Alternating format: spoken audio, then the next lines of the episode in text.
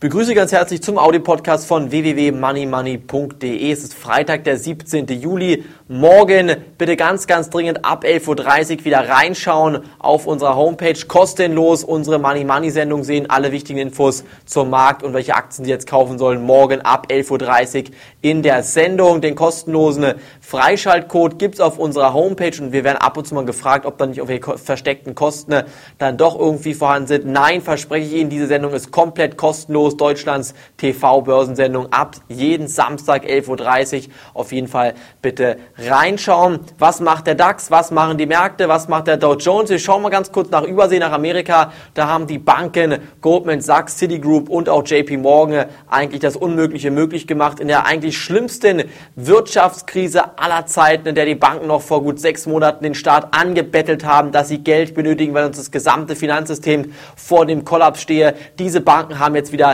Milliarden Gewinne gemacht. Und wie machen die Banken das?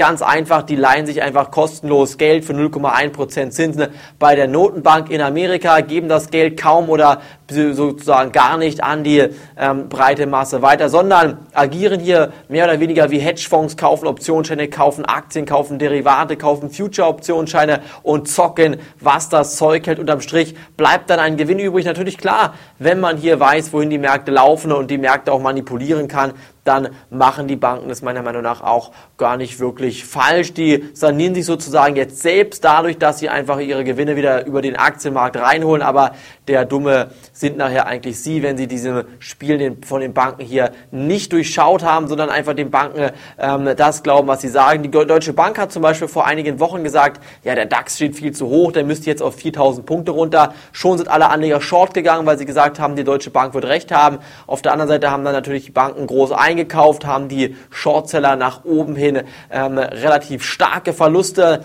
ähm, eingebracht und dementsprechend mussten die Anleger sich wieder eindecken und haben den Markt dann noch stärker steigen lassen.